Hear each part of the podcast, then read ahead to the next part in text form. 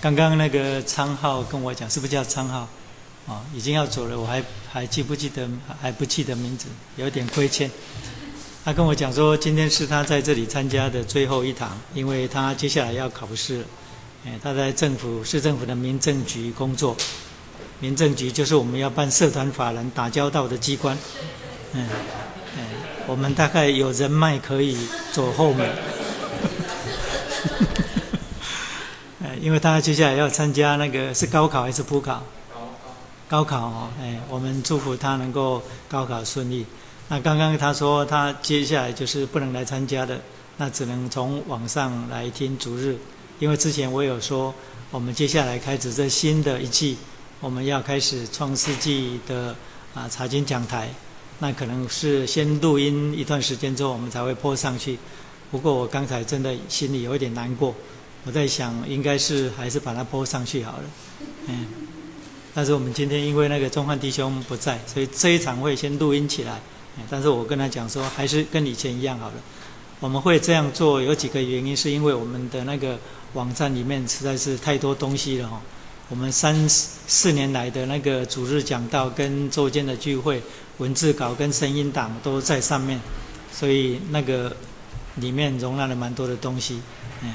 不过我们还有空间可以可以用了哈，所以那个因为昌浩刚刚讲说他现在不能来了，但是他过去他每个礼拜四他都有来，所以我觉得有点亏欠哦，所以我还是会把它放上去，所以这是临时的改变，嗯，所以我的计划没有变化快。好，我们来读今天的圣经，《创世纪》第一章第一节到二十五节。创世纪第一章第一节到第二十五节，我们用起印的方式来读这段圣经。这是基督徒非常非常熟悉的圣经，因为你打开圣经的第一卷书就是创世纪，嗯，第一章第一节开始，我起，然后请弟兄姐妹印。起初，上帝创造天地。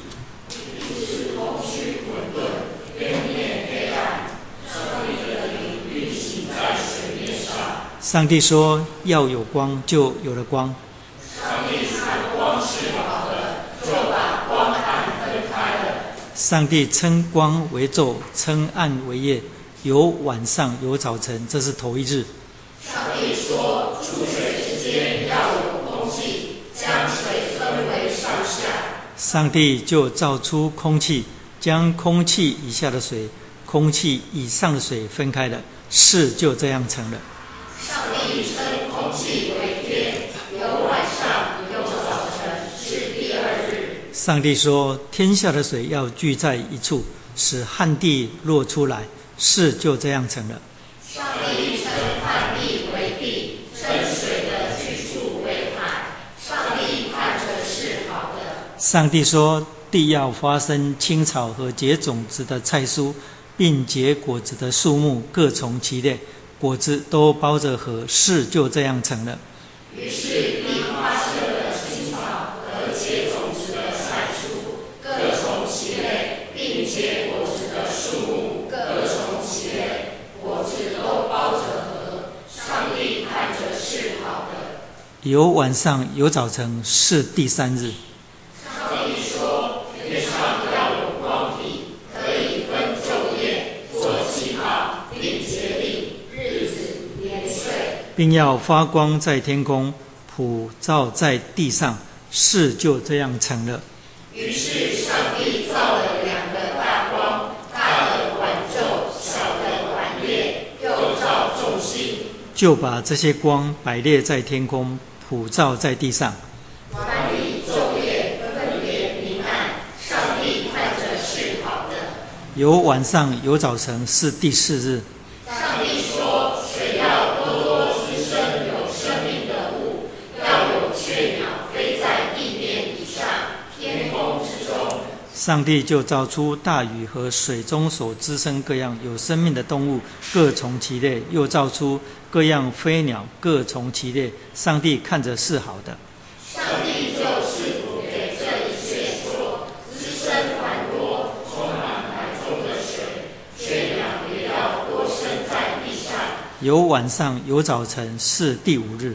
上帝说：“必要生出活物来，各从其类，牲畜、昆虫、野兽，各从其类，事就这样成了。”二十五节一起来。于是上帝造出野兽，各从其类；牲畜各从其类；地上一切昆虫各从其类。上帝看着是好的。好，圣经读到这里。我们再一次一起同心来祷告。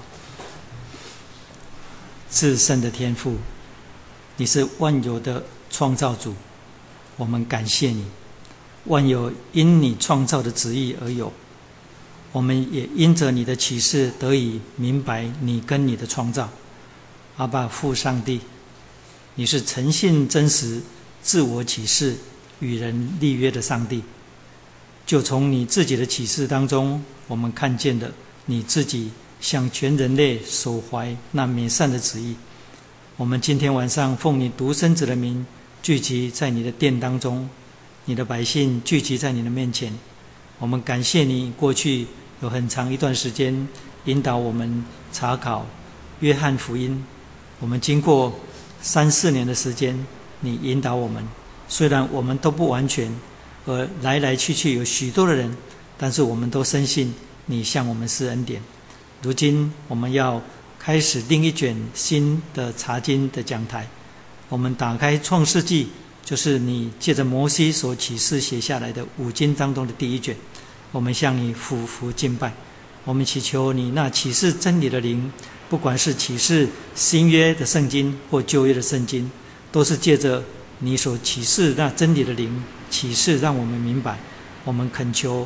真理的圣灵继续的引导我们，如同我们之前查考约翰福音福音一样，我们需要你的恩典。从这一堂开始，一直到创世纪第五十章的结束，我们恳求你的圣灵对我们每一个人说话。我们感谢你，也恳求借着我们所录的音，能够上了网上那些在网际当中所听到的人，我们向你献上感谢。恳求你今晚在我们当中分别为圣这段时间，使我们专注在你自己跟你的话当中，听我们在你面前的恳求祷告，靠耶稣基督的圣名，阿门。这是我们创世纪开始的第一堂。创世纪作为旧约圣经的第一卷书，是旧约当中注解书最多的一卷书，在新约当中。注解书最多的一卷书是罗马书，所以罗马书我们还没有讲，但创世纪是旧约当中注解书当中最多的，可能在你的家里，关于创世纪的注解书大概就有好几本，所以我们要开始啊，今天第一堂的创世纪的查经的讲台。创世纪是五经五经的第一卷书，那么。我们知道《创世纪》在开始上帝启示关于创世的时候，我们知道创世的时候并没有任何人在那里，所以《创世纪》到底是谁写的呢？我们知道说五经的作者公认都是摩西所写的。那摩西是主前一千五百多年的人，而创世绝对不是在那个时候，所以摩西是什么时候开始领受启示写五经呢？那是在出埃及记的三章第六节，也就是在燃烧的荆棘当中，上帝向他启示。所以上帝对人传递他的启示，是从出埃及记第三章第六节，在燃烧的荆棘当中，他向。摩西显明他自己，因为在这之前，我们从创世纪里面所看见的，不管是挪亚，或者是神所呼召的亚伯拉罕，或者是以撒、雅各跟约瑟，都没有留下任何关于启示的记载。所以，关于整个创世的记载，也就是创世的启示。我们知道，神创世的时候没有人在那个地方，所以整个创世、整个世界跟人的产生，是从在出埃及记第三章第六节，神向摩西显现之后，我相信摩西在一生当中，他领受了蛮多关于五经的启示，特别是第一卷书《创世纪》，所以他后来写下来的，成为摩西的五经。当然，高等圣经批判学有另外的说法，这是你在读神学院或者是在看注解书的时候经常会提到的。什么叫做圣经的高等批判学？我们知道，一般的圣经的批判学是对于圣经的抄本的问题的指引，也就是找出圣经最早的抄本来确定圣经的可信度。那高等批判学则直接指引圣经的作者是谁。所以，比方说，我们说《创世纪》是五经当中的第一卷书，是摩西所写的。那么，高等圣经批判学就质疑摩西是不是真的是作者，因为在《创世纪》里面，第一章到第三章有两段看起来是平行的关于创造的记载。第一段就是第一章的第一节到第二章的第四节，然后第二段是第二章的第五节到第二章的二十五节。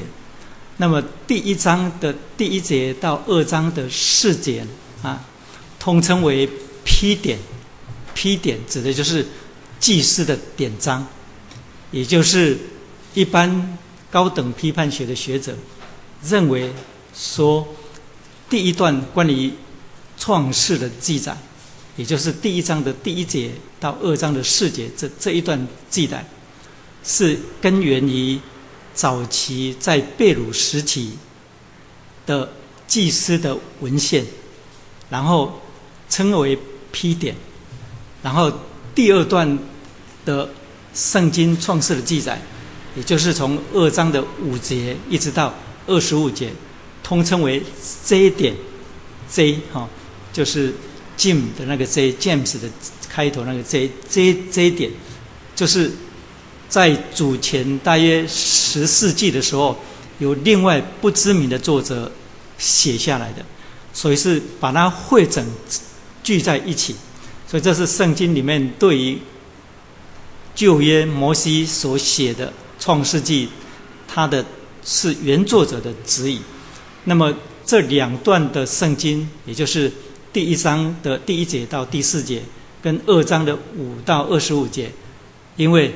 明显的都在描述创世，但是呢，描述的有几点的不同，以致使他们认为说这是两段不同的创世的描述，而且呢，不但是两段不同的创世的描述，而且很很明显的，就是里面有几样差异，证明这是根据两个不同的文献把它收集在创世纪这里面的，所以。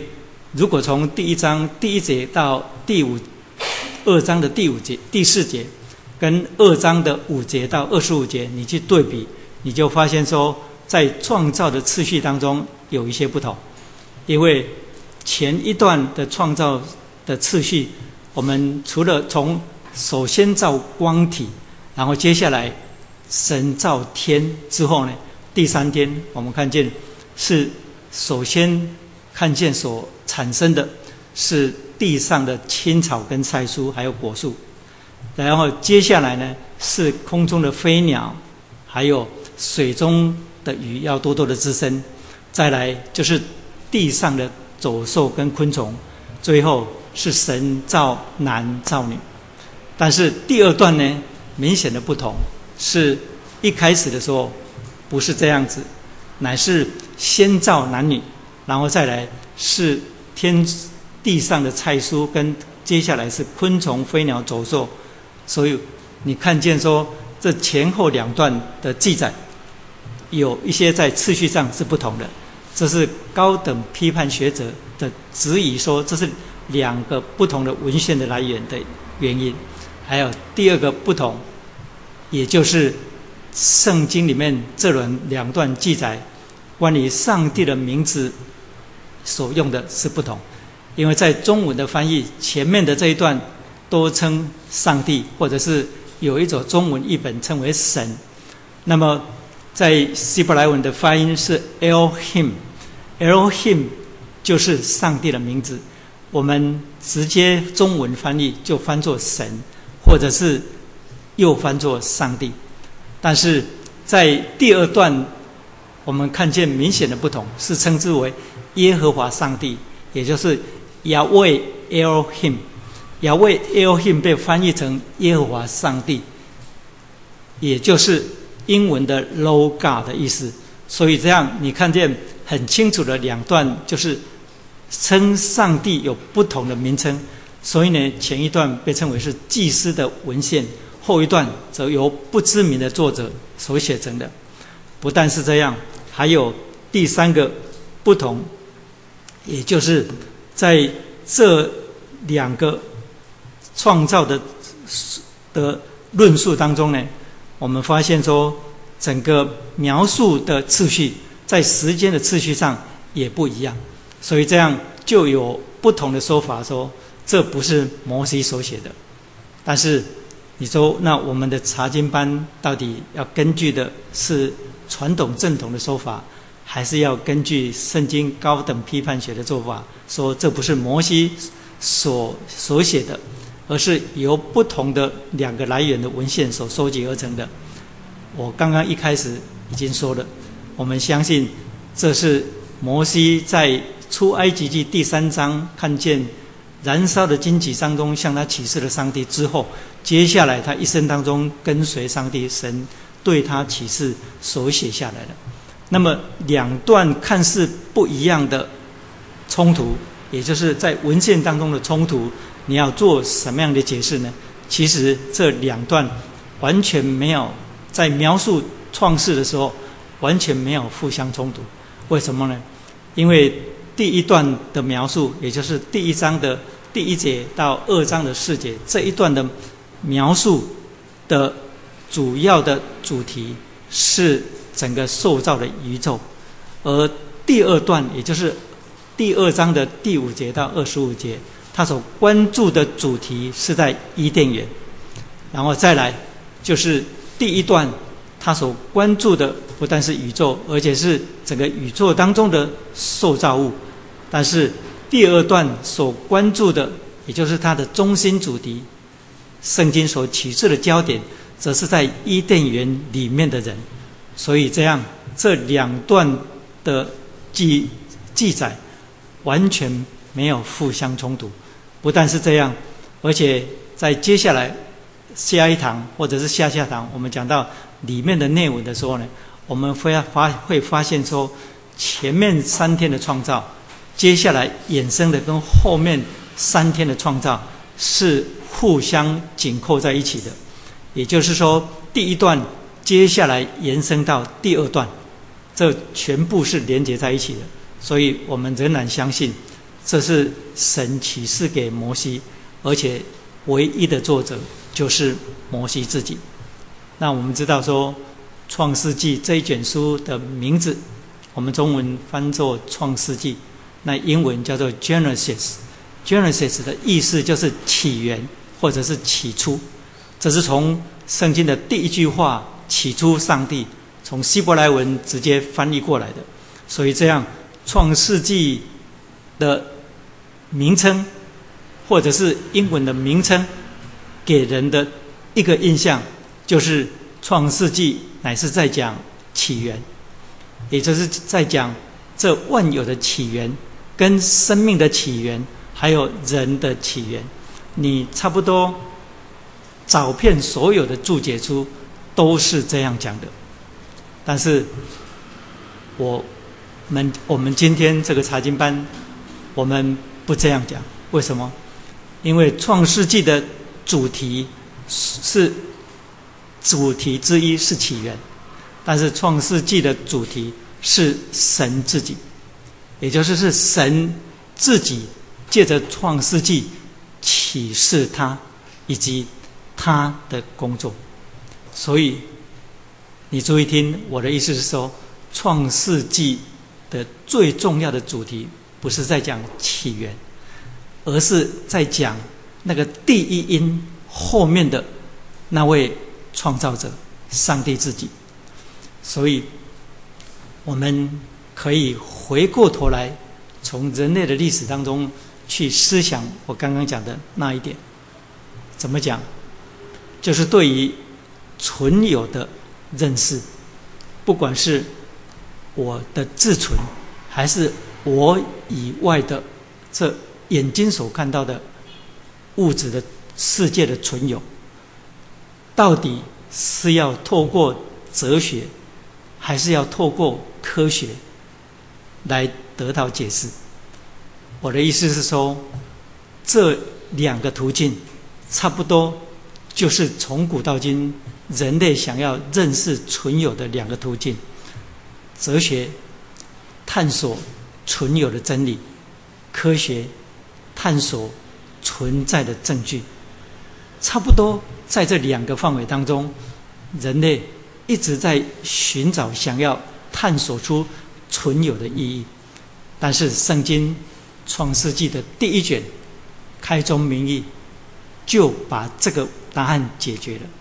为什么呢？因为要认识存有，想要知道存有的意义，这个不是透过哲学的途径，也不是透过科学的途径，是透过。神学的途径，也就是上帝的启示。这样，接下来我引用唐崇荣牧师曾经讲过的一句话。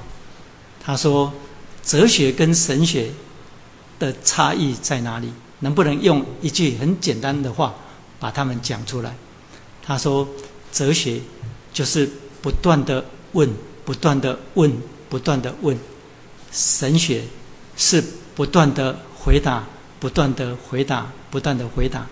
所以，《圣经》创世纪的 一开始，起初上帝就把人类几千年的迷惑，一句话就解开了。为什么？因为第一句话就是“起初上帝”，所以这样《创世纪》的作为第一卷书，你可以说它是在论起源。但是，我们今天的查经班的讲台，我说不是单单在论起源，比这个更重要的是，上帝在启示他自己。为什么？接下来第三个重点，因为你从创世纪里面看，就是整个五十章，只有前面两章讲到创造，只有前面两章讲到创造。然后第三章则讲到堕落，然后三章到第十一章则讲到堕落之后的结果是什么，然后从第十二章开始到五十章，则在讲四个重要的人物，也就是希伯来民族的列祖，也就是亚伯拉罕、以撒、雅各跟约瑟，所以你看那个比例是非常非常的不相称的。也就是说，整个创世纪只用了两章在讲整个万有的创造，所以这样会不会让你觉得很怀疑？就是为什么圣经上帝只启示启示整卷创世纪的时候呢，只用两章来讲创世，而用了很大的篇幅在讲族长的历史，这是我们很。觉得很奇特了，这就是我刚才跟你讲的，就是创世纪的主题，也就是它主要的启示，是在启示第一因，也就是万有形成的第一因的背后那个创造主，就是上帝在启示他自己。因为不但是从第一章跟第二章当中，我们看见创造世界万有的主宰，而且第三章。接下来到第十一章，人类堕落之后，我们又看见，在人的犯罪当中继续掌权的这位人类的主宰，然后呼召亚伯拉罕开始他救赎的神圣计划，在历史当中显明出来，是从呼召亚伯拉罕开始，所以我们就看见这位上帝创造主，不但在前面两章他是创造主，而且接下来所产生的整个人类的历史，也就是整个堕落之后的人类历史，包括在堕落的人类历史当中所隐含的整个救赎的神圣计划，上帝都参与在里面。讲的明白一点，就是从第一章的第一节一直到第五十章的最后一节，上帝都在其中，他完全的没有缺席。所以这样，《创世纪》这一卷书作为圣经的第一卷，它不单是在启示起源而已，因为它只用了两章来讲创世。第二，为什么圣经只用两章？来讲创世呢？为什么圣经只用两章来讲创世呢？因为就启示的观点上来看，创造主是谁，才是创世纪所要启示的，而创造的过程，则远远不是我们可以理解的。听得听得懂那个意思吗？因为你一定会很奇怪，上帝。为什么不把创造的细节启示的更清楚一点，好让我们明白到底它是怎么做成的？但是前面两章的启示，它只是要让人明白一件事情，就是谁造的这一切。至于这一切是怎么造成的，虽然我们看见六天的创造，也也是圣经上帝把。创造的细节，借着六天的创造启示出来的。但是呢，这六天的创造基本上还是在启示创造主是谁。为什么呢？因为这六天的其这创造，其实满了很多很多基督徒完全没有办法明白的许多许多的问题。因为在创造的过程当中，圣经显然把很多的细节都省略掉了，因为。这个不是要让我们明白的，为什么？因为创造的细节，也就是神创造的细节，我们完全没有办法明白。但是谁是创造者，才是圣经里面所要显明的。所以创世纪用了两章来启示神的创造，是要让我们明白谁造的这一切。至于神怎么样造这一切，我们没有办法明白这个细节。为什么你说上帝吝啬，他不让我们知道吗？不是的，因为这个细节远远超过我们理性所能够明白的。人只能明白他理性过得到的事情，即使借着启示，我们对圣经里面很多深奥的属灵深奥的主题，我们都可以明白，但是呢？毕竟那些我们所明白的仍然是奥秘，所以这样我们可以做一个很简单的比喻，也就是说，一只蚂蚁如果有一天爬到一零一大楼的面前，啊，如果假设它可以看得见前面有一栋一零一大楼，那么你想这一只蚂蚁会问说这一栋大楼是怎么造成的吗？他不会这样问，为什么呢？因为这一只蚂蚁大概会问说：为什么有这个东西在这里？因为如何造成那一栋大楼，远远超过他能够理解的。他能够问的问题是：为什么会有这个东西在这里？这个就是人类的困境。我们理性能够问的问题，正在反映我们理性的受限制。我们没有办法问到上帝。创造的细节，因为那个远远不是我们可以理解的，所以《创世纪》用了两章来启示神的创造，而后面却用了四十八章讲人的堕落跟族长的历史，所以这样衍生下来的第三个疑问你就出来了。那这样，难道人比整个万有更重要吗？如果你心里有这个疑问，那你就问对问题了，为什么？因为其实这就是整个圣经里面所启示的，那个人跟世界当中价值衡量最重要的典范。因为透过耶稣基督曾经讲过的那一句话，我们确实明白，人比世界更重要。耶稣基督讲的那句话，我们都很熟悉：人若赚得全世界，人若赚得全世界，却失去他自己的生命，有什么益处呢？人还能够拿什么换世界？所以，我们从创世纪的启示当中，似乎隐含了要让我们明白这个真理。也就是说，塑造的整个万有虽然是这么的庞大，在体积上，如果是可以称重量的话，那么从重量的对比上，人完完全全没有办法跟整个塑造的整个万有相比。可是，人在上帝创造的计划当中，有非同等闲的地位。人被造，绝对远远高过。整个受造的世界，我们甚至可以说，整个创造的自然界，包括了地球以外的整个星系，全部都是为了这个地球上的生物的存在而创造的。所以，这样圣经用两章创世纪用两章来讲神的创造，而用总共四十八章来讲后面人类堕落的历史。不但是这样，我们也看见整个堕落之后的人类。我们看见神把整个救赎的神圣计划隐藏在这当中。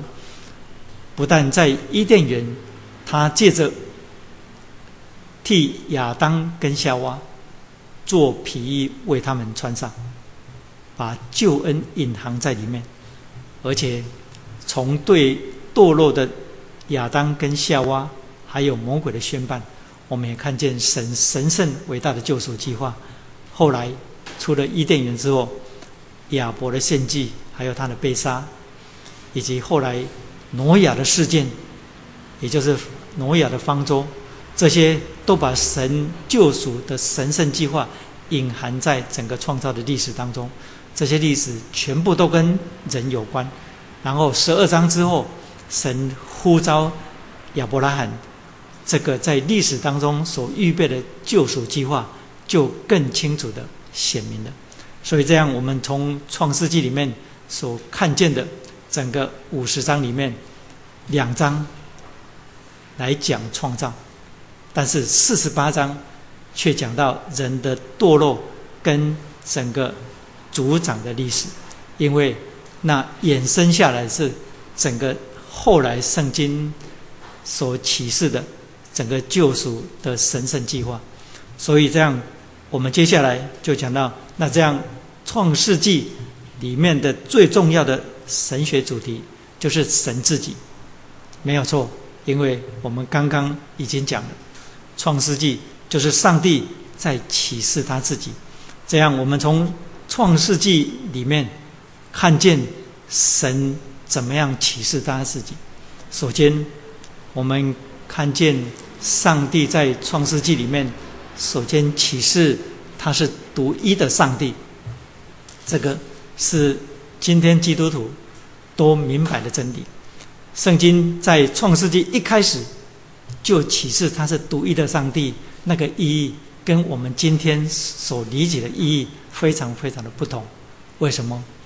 因为创世纪所启示的地点以及摩西当时的时代，在迦南地的时代，乃是一个多神的世代跟文化，所以不管是在迦南地，或者是圣经所描述的创世纪的伊甸园的整个背景，也就是米索不达米亚整个地区，那是一个多神的文化，而在米索不达米亚的文化当中，有许多的创世的神话，也。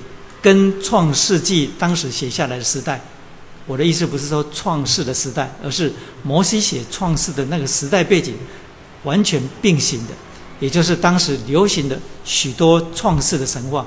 这些创世的神话里面的神都是有配偶的，都是多神的。在他们创造的故事当中呢，也就是在许多文化，米索不达米亚的文化，特别是苏美族的文化当中呢，那些创世的神话故事当中，创世的神都是群体的，有许多的神职互相帮助，而且经过很多的恶斗跟厮杀，还有又有配偶来协助他，所以这样我们就知道说，圣经一开始启示。在那个文化当中，启示上帝的独一是非常非常的特别的。所以，我们从创世纪里面首先看见上帝的独一性，就是他独自创造，而且又是创造主自己。这样，我们看见创世纪的神自己启示他的独一，不但启示他的独一。又启示它的属性是复数位格。所谓复数位格，用我们今天的话来讲，就是我们常常挂在水中的三位一体。因为上帝的名字 Elohim 这个名字后面的那个 I am 的发音，就显明的它的本性是复数位格。也就是说，上帝是独一的，但是在它的属性上却是复数。那我们知道说，希伯来文单数是一，偶数是二，然后讲到复数就是三以上，而这是后来慢慢在启示当中慢慢被解开的三位一体的真理。所以，借着创世纪的第一章以及第二章。神要创造人的时候，提到说我们要按照我们的形象样式来造人，所以就已经把神属性当中的复数的位格启示出来。不但神启示他的属性的复数位格，神又启示他属性当中的圣洁跟德性。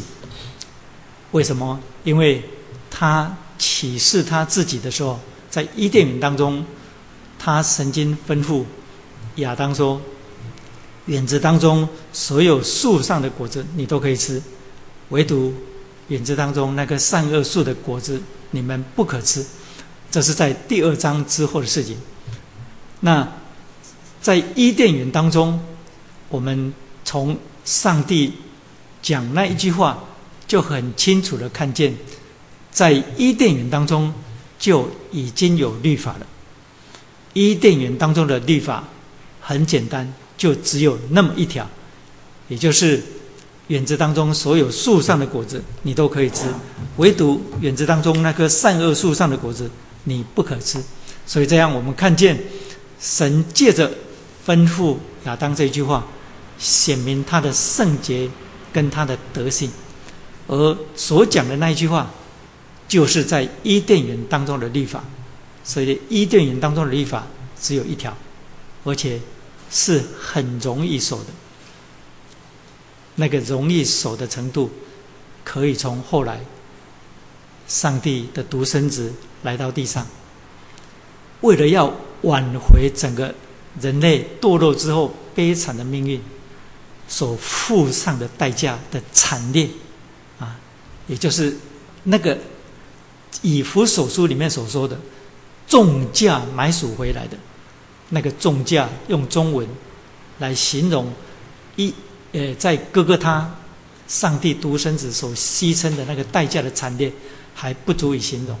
所以从这里去推算伊甸园那个律法，那个律法是很容易守的。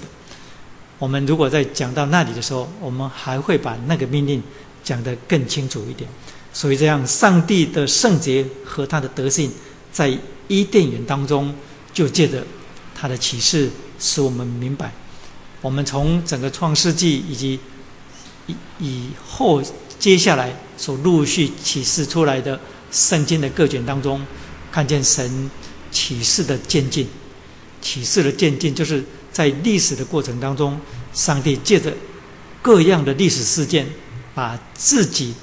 本性，他的作为，一样一样的启示出来，让我们更加的明白，所以今天在讲这些，仿佛都是你已经懂的东西。但是呢，这些在创世纪启示的那些年代是非常非常特别的，因为这是上帝借着摩西宣告他自己是谁。所以，我们讲到第四点，也就是讲到上帝的圣洁和德性，也借着在创世纪当中，他启示他自己，使我们可以明白。第五。上帝在创世纪当中，也就是前面两章的创造当中，我们看见他至高的主权跟威严。因为上帝创造的时候，他第一，他用宣告，上帝说，所以是上帝的宣告，所以他正在显明他自己的主权。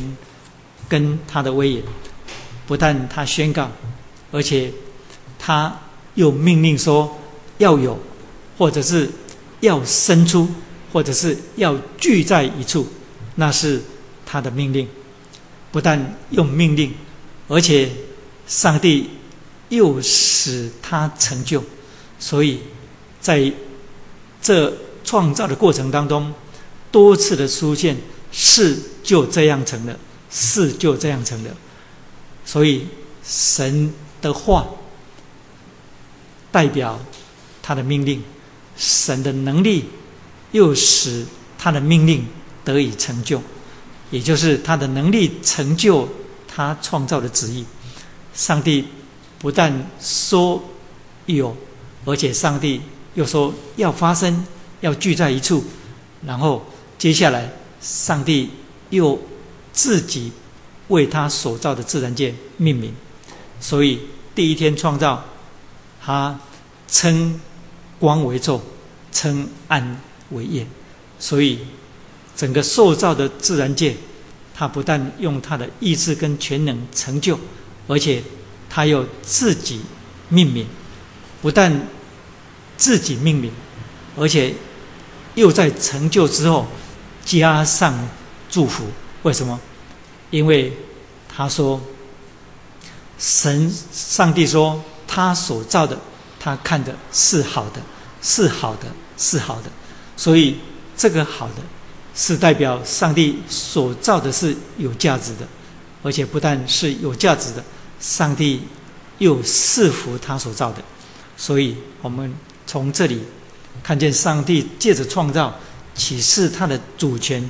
跟他的威严，不但是这样，我们又在这段圣经当中，也就是前面两章当中，看见上帝创造的美意。因为上帝创造的动机是经常被质疑的，那是堕落之后的人类，不管是哪一个时代，总是有人会问：如果这个世界这么乱，这么凄惨？这么可怕，那么上帝造这个世界，怎么可能是良善的？但是我们从创世纪里面看见说，这一种说法是完全被否定的。为什么？因为整个创造当中，上帝用的创造希伯来文叫做“ Bra ”这个字，总共出现。在创世纪的第一章第一节，还有二十一节跟二十七节，以及第二章的第三节，还有第五章的第一节跟第二节，这个 “bara” 这个词，意思就是无当中产生有，而 “bara” 这个动词，在创世纪里面，它是上帝作为。主持的唯一的位格的动词，意思说，意思就是说，这主持的动词从来就没有用在他者的身上，而是用在上帝自己的身上。意思是什么呢？意思是这整个创造之功，纯粹是上帝自己的作为。还有第二，这个动词的受词的唯一对象就是受造界。这中间没有中介词或者是中介物质，也就是上帝是从无当中产生有。那讲到有，我们知道第一章一到十六节，一到二十五节，就是我们所读的这段圣经。这一段的圣经里面，总共出现了十六个有，也就是从第一章第一节开始，神说要有光开始，一直到第二十五节，总共出现十六个有。所以，上帝的创造是有，而且是从无当中产生有。这从无仓当中所产生的有，意思是它没有完全，它没有透过任何的中介，或者是借着哪一样物质创造，乃是全然从无当中产生有，从虚空当中产生实存。所以，总共所出现的十六个有，不但是这样。而且，你又可以从这十六个有，以及接下来后面二十六节开始，也就是整个第一章的结束，你会看见说，上帝创造的美意，首先是有，再来是更有，再来是更丰富的有，也就是从这整个第一章的创造当中，你看到的是这样。那如果你要我分段解释的话，我会告诉你，首先有，也就是前三天的创造，比方说承受光的空间的产生，还有天被造成，也就是上帝把水分为上下，所以有空气以上的水以及空气以下的水，然后上帝称空气为天，还有第三天就是旱地落出来，所以。这三天的创造当中，你看见承受光的空间产生的，还有天，也就是整个塑造的天，还有旱地也被造成，所以这整个承受光以及空间之物的空间产生，这是圣经里面所启示的有。接下来我们看见，不但是这样，第四天。不但有承受光的空间，而且又有特定的光体的产生。这个以后我们在讲内容的时候，我们还会再详详细讲。所以第四天光体产生，然后第五天就是水中的生物还有飞鸟产生，然后第五天、第六天走兽跟人被造出来。所以这是。有之外，是更有；不但是有之外更有。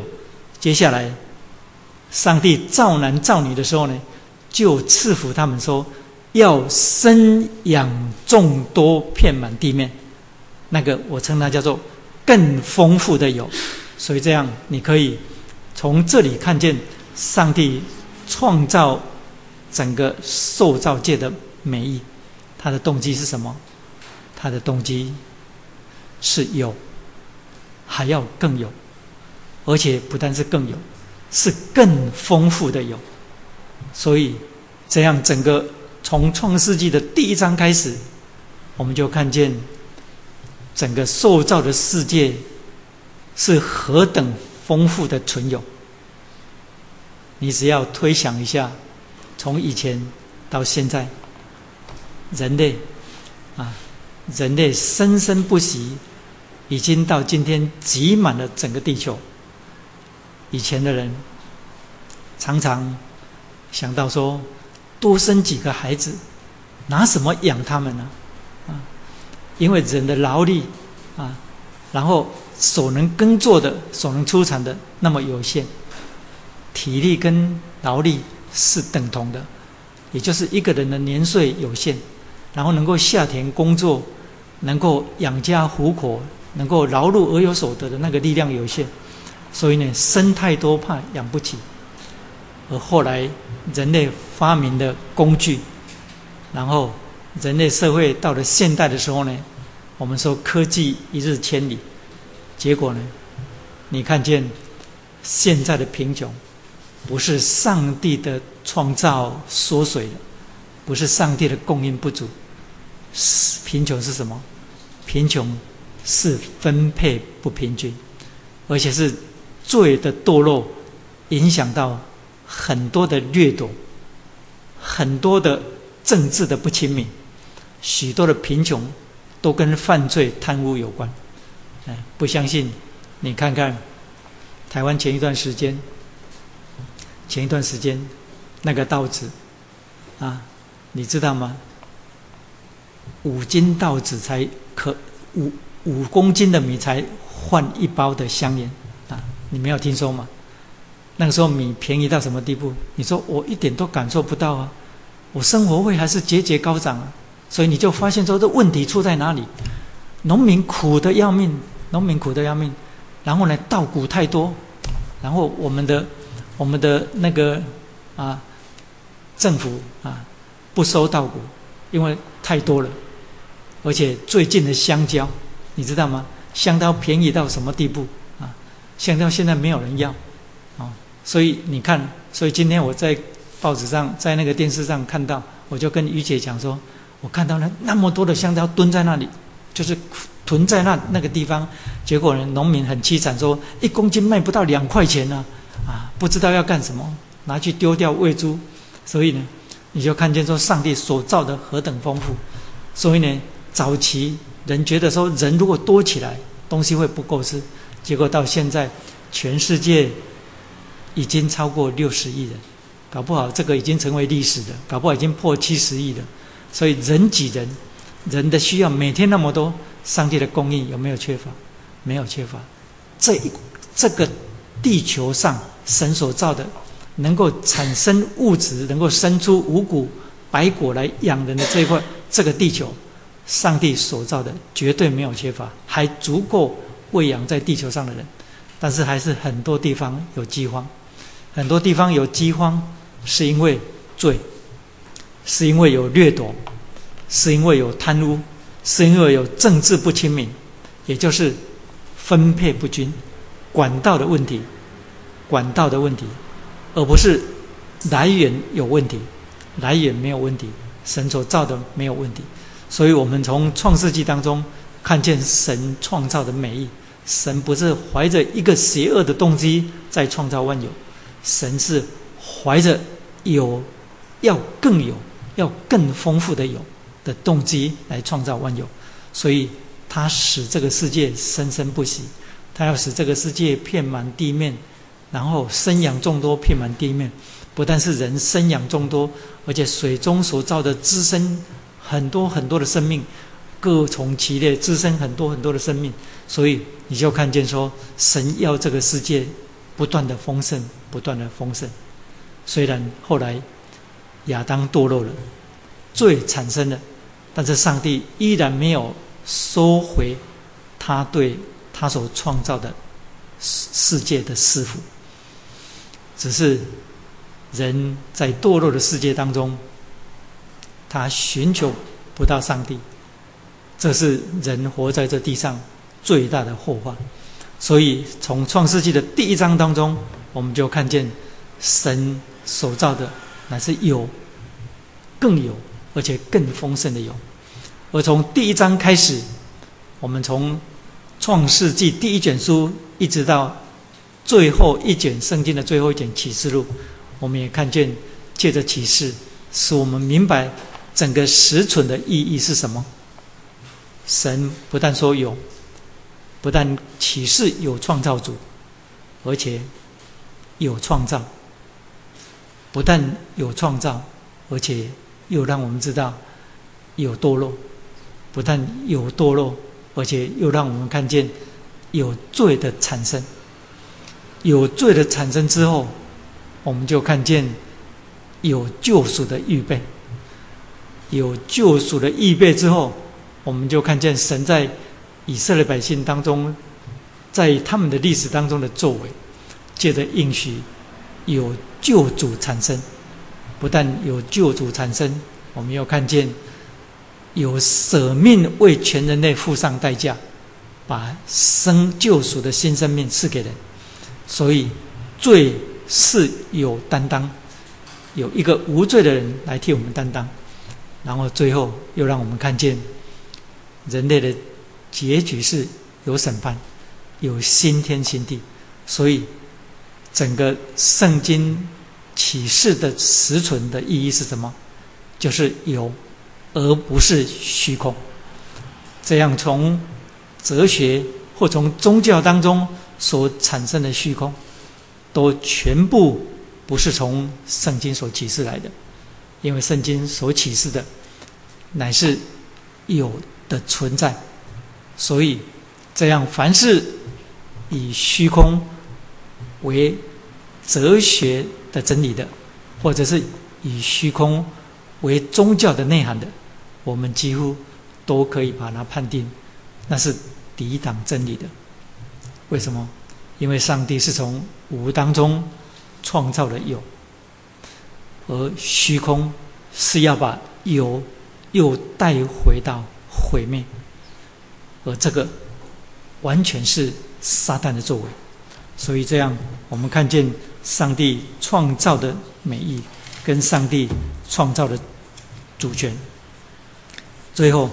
我们讲到上帝在六天的创造当中，让我们看见什么？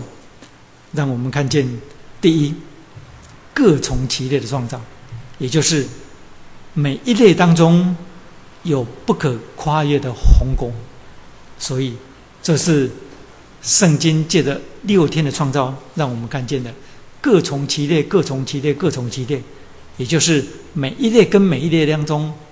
都有不可跨越的鸿沟。你说今天人不是借着可以基因改造吗？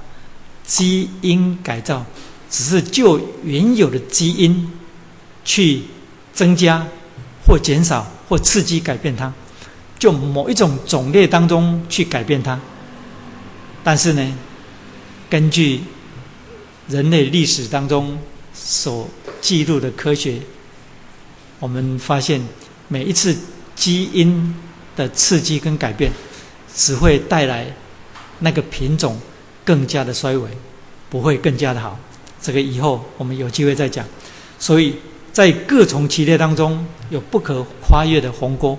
不但是这样，在创世纪的第一章，我们今天所读的这一段当中，我们也看见有三个范围的鸿沟是人类没有办法跨过的。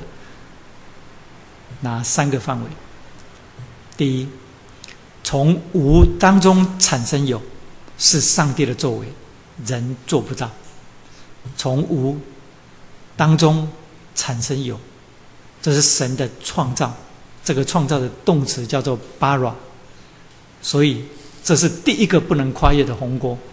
第二个不能跨越的鸿沟，就是从有到生命的产生，这当中。有不可跨越的鸿沟，有跟有生命的存在。我们从这里的创造当中看见，神所造的世界、空间、物质界以及星体，然后最后神又造生命。所以在有跟有生命当中，又有一个不可跨越的鸿沟，这是第二个鸿沟。第三个不可跨越的鸿沟，就是在有生命当中，跟高等生命当中，也就是后来有上帝形象样式的人的产生，这当中也有不可跨越的鸿沟。这个都在各从其列的范围当中，没有办法跨越。人类即使到今天，想要跨越这些鸿沟，自称为创造主，但是。人类从来就做不到，因为神说各从其类，各从其类，各从其类，所以不但每一类当中跟每一类当中有不可跨越的鸿沟，而且从无当中产生有，这当中人做不到；还有从有跟有生命当中，这个鸿沟人跨不过。不但这样。在有生命当中，跟高等生命当中有一个不可跨越的鸿沟，所以这样归纳一点是什么呢？上帝启示他自己的时候，很清楚的让我们明白，创造主跟受造界是完完全全不同的。你说长老，你今天晚上讲的这些，我通通都懂了。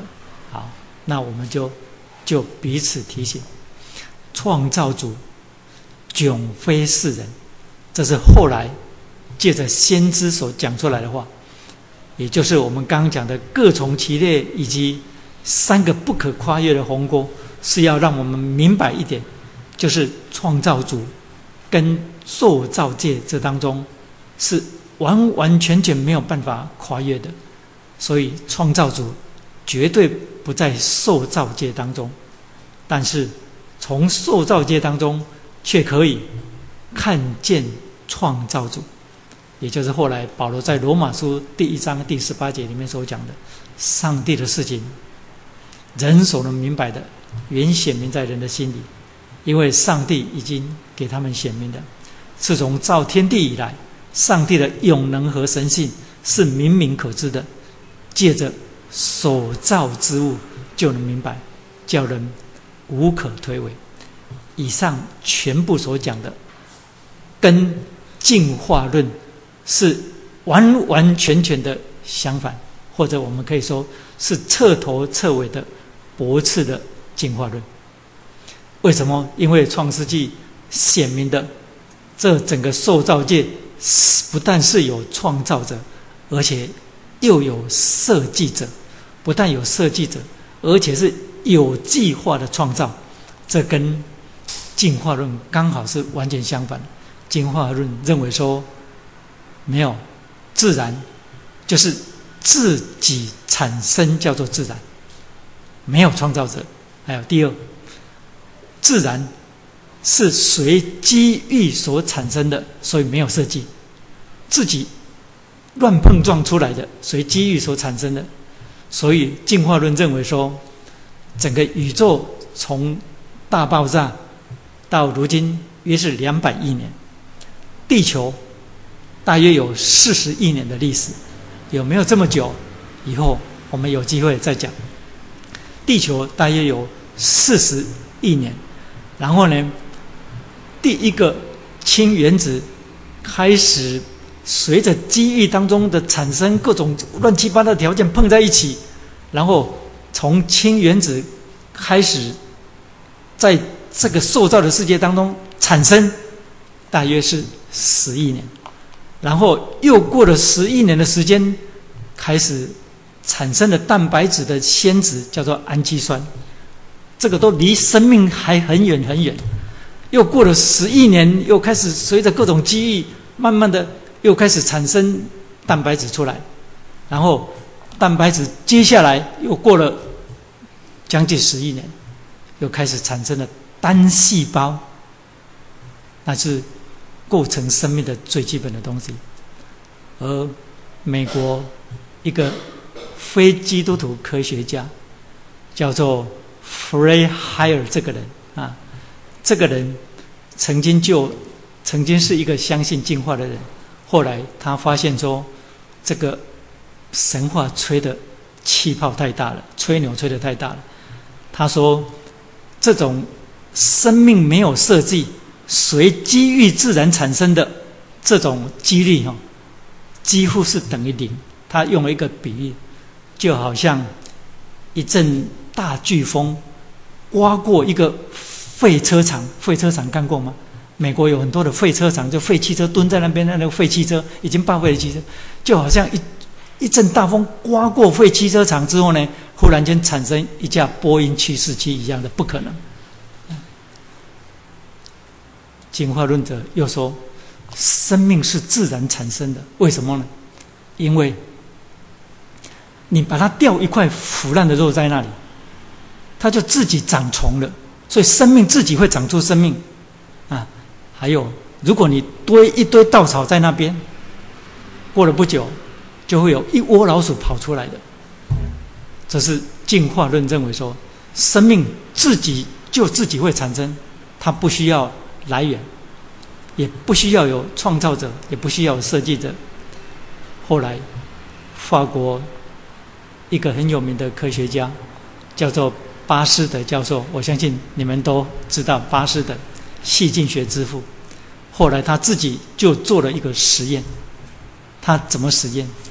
他用一个很大的一个玻璃的容器，下面是大的，然后上面是一个颈部，然后在颈部当中用了一个没有办法透气的东西把它封密封封合起来，然后里面装了肉汤，肉汤八汤了，然后他就用火去煮，用高温去煮它，煮到那个肉汤滚沸之后呢，就把它停下来。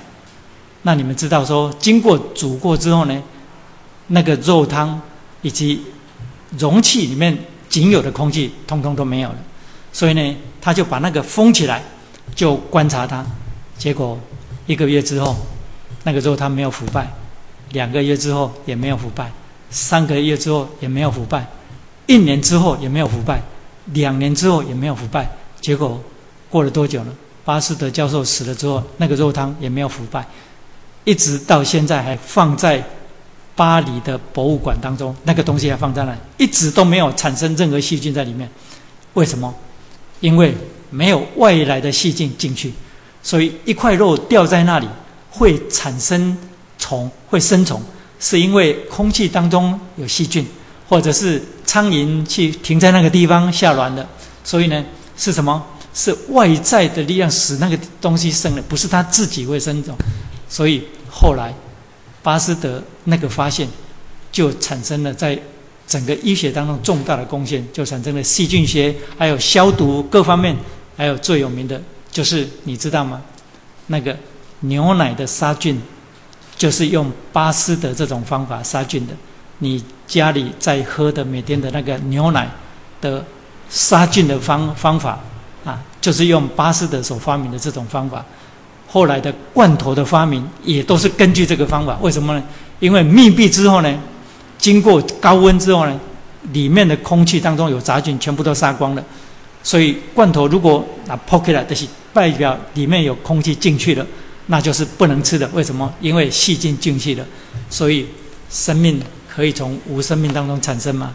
这是不可能的。所以我们从创世纪的启示当中看见整个启示。都是在驳斥你在学校里面所念的进化论，哎，这以后还会有更多有趣的内容。不但是这样，我们今天所读的这段创世纪的记载，让我们看见神在六天的创造当中，首先为人类预备了现在我们借着科学知识可以明白的生存的一些最基本的要素。这生存当中的最基本的要素，这就在我们刚才所读的圣经当中。第一就是光。神首先造光体，我们下个礼拜再讲这里面的细节。我现在讲，从今天所读的这段神六天的创造当中，神把构成生命的最基本要素，就在他六天的创造当中首先造出来。第一就是光。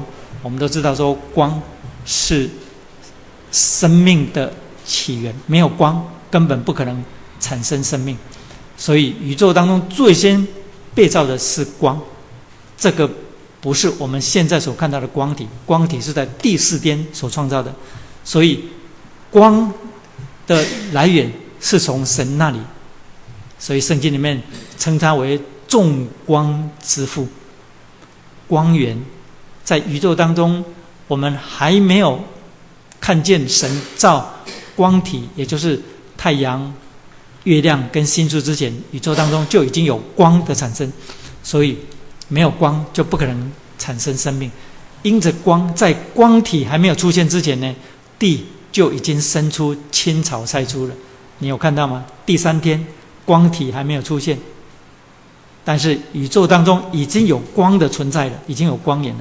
所以第三天就有蔬菜、青草。以及树上所结的果，光体是在第四天才产生的。好，我解释一下，光体是什么意思？光体原文的意思就是除光的器皿，也就是上帝在宇宙当中造了光之后呢，然后接下来在第四天他又造光体，也就是太阳、月亮跟星宿。我们都知道，太阳、月亮跟星宿，他们的光不是他们自己会发光。所以呢，他们成了光体，就是成了储光的器皿。那是在第四天才创造的。所以这样，第一个构成生命的要素就是光，神首先造出来的。然后第二，水哦，这个不用说了啊，水多么重要，这个几乎都不需要解释。而且呢，根据今天为止，我们从科学当中所知道的，地球是唯一有丰富水分的地方。地球的水丰富到什么地步？丰富到现在全世界将近七十亿人，每一个人每天听说要两千 CC 的水才能够喝，才能够活下去，还不包括你洗澡清洁的用水。还要加上各样的工业用水、农业用水，所以地球上的水多到什么地步？所以上帝创造的时候就已经把生命的第二个要素放创造出来的，就是水。地球上甚至在沙漠很干的地方呢，仍然有生命的存在，有很多特别的生命，他们只要很微少的一点水分，他们就能够生存。所以就证明，地球上每一个角落，即使是沙漠，都还有水分的存在，只是说很少很少而已。所以，这样第二个生命的要素水就已经被造出来了。然后第三，就是土地。土地是构成生命的第三个要素。所以我们每一个人都在地上生存吗？我们没有悬空活在这个地上。我们叫做脚踏实地做人，啊，而且土地有土，就是上帝所造的土，乃是从水而出，而且借水而成。那是在彼得后书第三章那里，而我们从创世纪里面就看见了。彼得后书三章五节说：“地原是从水生出，然后借水而成，而土有很多重要的元素在里面，都跟人的生存有关。”所以第三样重要的生存元素就是土，土地。所以土地现在重不重要？高雄市的土地很贵呢，现在都很贵呢。我们现在说有土石有财，然后一个人如果很穷，叫做贫无立锥之地。然后更凄惨的是死无葬身之地。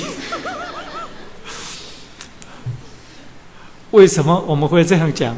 因为上帝有创造土地，作为生存的第三个要素，不但是土地，还有第四是什么呢？就是空气。啊，那空气就不用讲了，这个都不需要解释，空气多重要。所以整个地球外面被大气所包围，大气所包围。所以你看到地球是个蓝色的星球，外面很漂亮。那个外面那个蓝那个蓝色圈圈，那个整个就是大气，整个大气层。所以大气层里面有空气，然后整个大气层又是够整个都有气体的存在，包围了整个地球。整个地球当中的气体很奇妙，那个里面的成分很奇妙，百分之二十的氧，百分之八十跟其他。很微小的元素氮，百分之八十的氮跟其他很微小的气体，也就是构成整个气体大气，是由百分之二十的氧跟百分之八十的氮所构成的。但人类有时候自作聪明，怎么自作聪明？因为大约四十年前，美国人发现说，那个高氧的高压治疗，你知道吗？那个氧气就是。小孩子不到足月而生的时候呢，啊，就用氧气治疗，对不对？那你知道说，氧就是空气当中氧只有占百分之二十，所以呢，就科学家就自作聪明，空气当中只有百分之二十的氧就已经这么重要了，如果百分之百多好。结果呢，后来就用高压氧治疗新生儿，就是那个不不足不足月出生的啦，就用纯氧。啊，保温箱里面就用纯氧，结果后来产生的后遗是什么？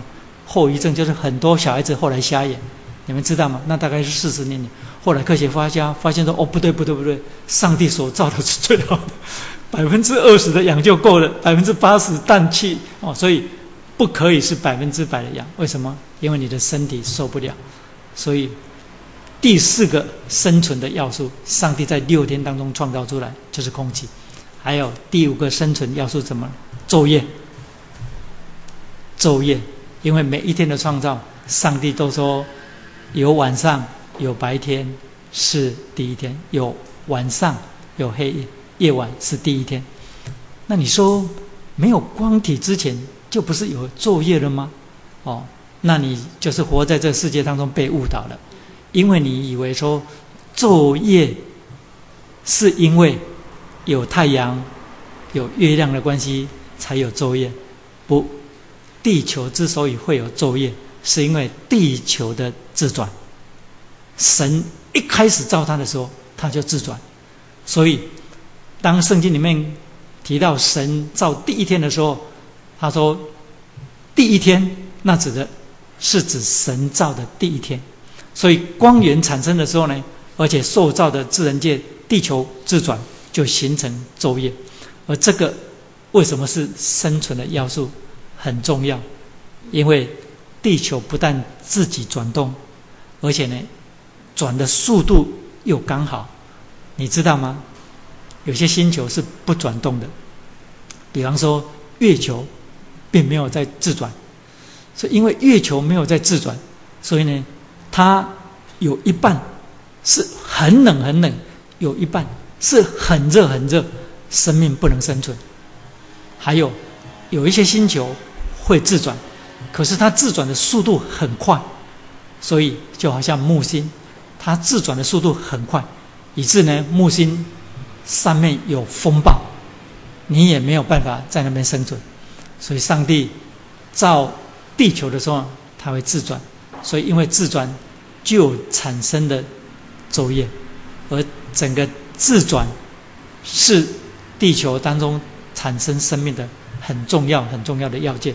所以，上帝在六天的创造当中，就把构成生命的这些要素都已经造成了。这些要素，第一是什么？就是光；第二是水；第三是土地；第四是空气；第五是昼夜。所以，上帝看着是好的。所以，你正在住在一个上帝所造。有价值的世界当中，你所做的每一件事情，现在都跟上帝的创造有关。